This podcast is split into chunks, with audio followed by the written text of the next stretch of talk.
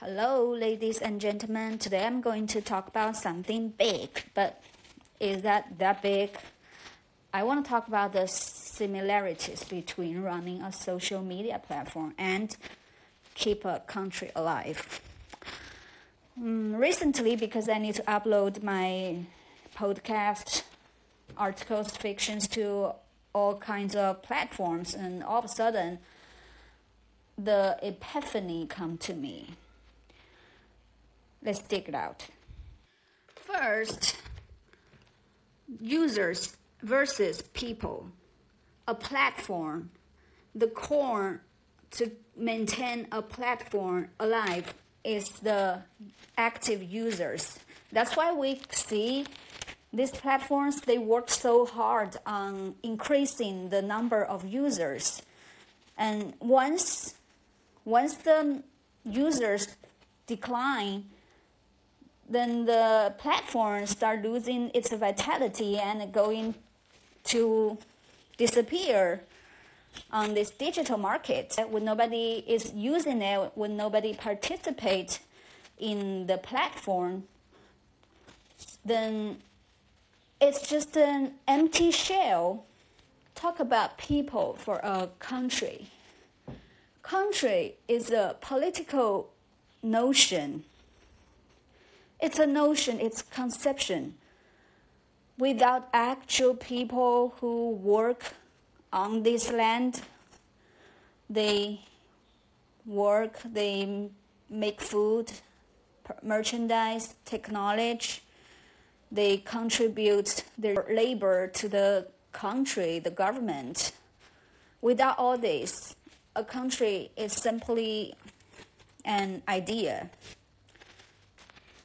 And that explains why some countries like South Korea, Japan, they're suffering from the decline of birth rate, which means much less people in future, much less labor they can put in the market and economic activities.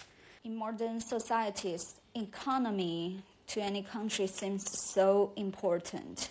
It's a life, it's a soul to any country or to any individuals. Second, content versus work. After I upload my first uh, article or video to any platform, next I'll receive so many messages from the official account of the platform. The messages are all about to encourage me keep creating good quality content to this platform to share. And they're ah, we're waiting, waiting for your more work. Why? Even we say ah, there are so many videos, so many pictures post on these platforms. There are already so many. Why they need one more from me? You know, people may think like that. Like, oh, it's it's insignificant to the viewers, the watchers, but it's super significant to the platform. This contents kinds of good quality, low quality, contents, videos, pictures, articles, they are fundamental to the platform, to any platform. Without contents contributed by all users, what people gonna see, read, or watch on this platform? Nothing. There is no new content updating every day, every hour, every minute. The platform would just have all this old stuff. But people nowadays, I'm not, but I know many people, they are eager to be stimulated by all this funny, hilarious, or terrifying stuff online. That's the nutrition to the platform. Contents to a country means all this labor, work, work and output. The activity of building and developing economy. A country just needs its people to keep working on producing material stuff.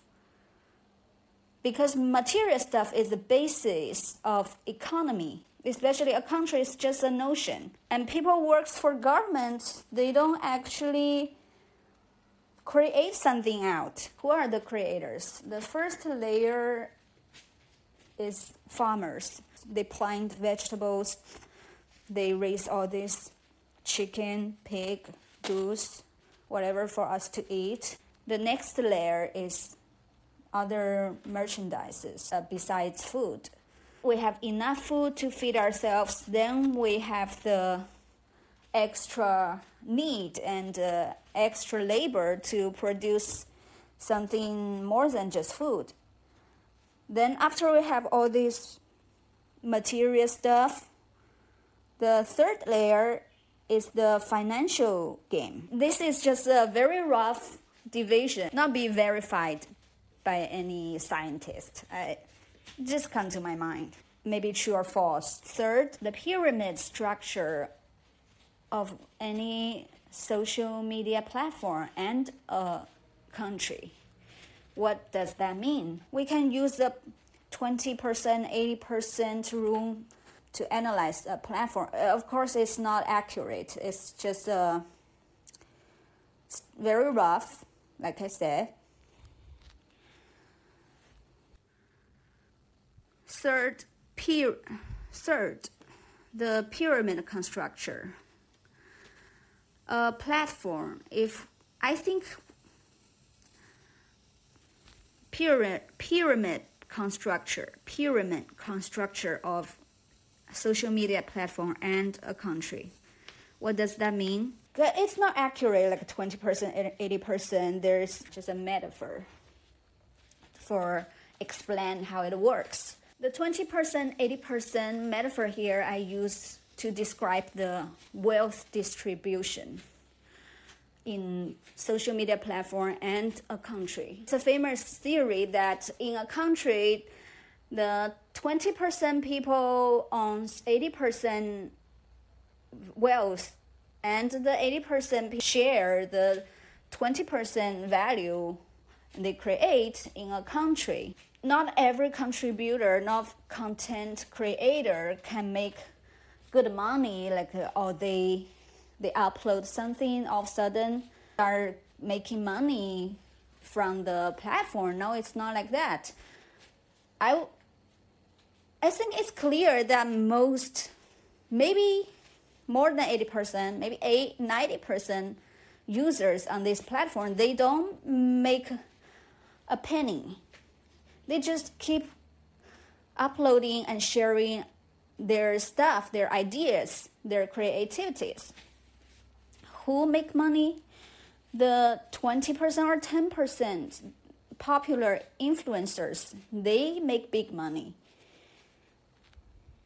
But the platform, they need more than just these popular influencers with hundreds of thousands or millions followers. They need more than that because uh, even they are popular, they have subscribers, but compared to the the whole picture, all these users can't be everyone fan them. You know, some most of other people they come to the platform. Okay, they may follow the influencer they like at the meantime, they want to see something else, something unexpected. That's why the platform need increasing users, more users, more content would be shared on the platform to keep this platform alive. So the point here is the 80%, 90% non beneficial, non making money users they offer, they contribute the most wealth, the top layer influencers. That's the point, just like a country, all these farmers, businessmen, ordinary workers, we, we work to support the whole economy. Lastly, who is the biggest winner? Um, on a country or government level, the biggest winner, of course, is the, the government. This organization, it's called government. They get tax paid by people. They are running the whole country. They, they have all these money resources to benefit from. For a platform, for a platform, the counterpart of government, it's the management, the CEO, CFO. That's them. They make the most money. They make the money created by the 80% ordinary users plus the 20% popular influencers altogether. That's the money they make. And the most important thing is they are the rule makers. They make rules. They keep updating new rules to make sure to ensure all these things the environment uh, the the ecosystem on a platform to ensure everything happening on the platform happen in a way to their best interest.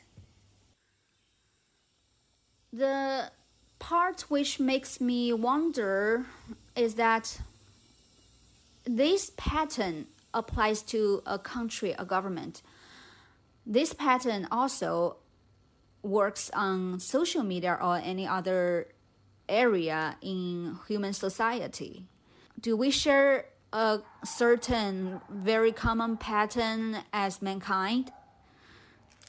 Is there anything, any idea deeply implanted in mindset so we are so happily and easily to accept this arrangement?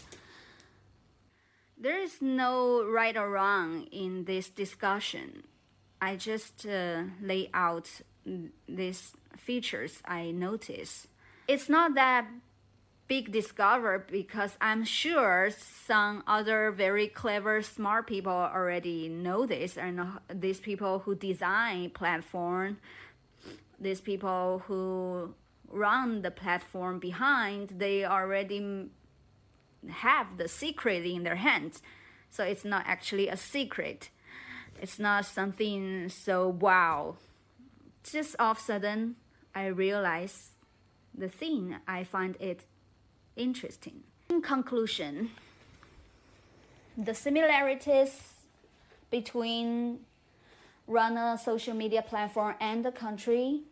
First, users versus population. Second, contents versus work, labor. Third, the pyramid construction of wealth of distribution. Lastly, fourth, the biggest winners are always the dominators, the rule makers. And my biggest question is why why we as human beings all around the world, worldwidely, why do we all accept and acknowledge this type of design so naturally? I'll keep reading, learning, and thinking that's all I have. We should all keep learning even though we are adults. Peace and love. See you next time.